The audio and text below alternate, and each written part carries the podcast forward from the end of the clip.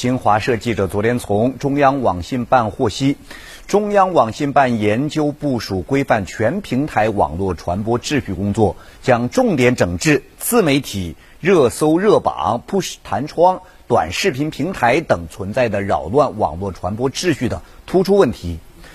中宣部副部长、中央网信办主任、国家网信办主任庄荣文指出。不论什么性质的平台，也不论什么传播形式，都要把坚持正确的政治方向、舆论导向和价值取向放在首要的位置。要抓住稿源这个基础，坚决关后门，严管违规自采、违规转载等突出的问题，大力开前门，加快合规稿源的扩容提质，进一步丰富网上信息内容的供给。要把自媒体的规范管理作为突出任务，加大对违法违规账号和所在平台的处置处罚力度，让监管长牙齿，让违规主体长记性。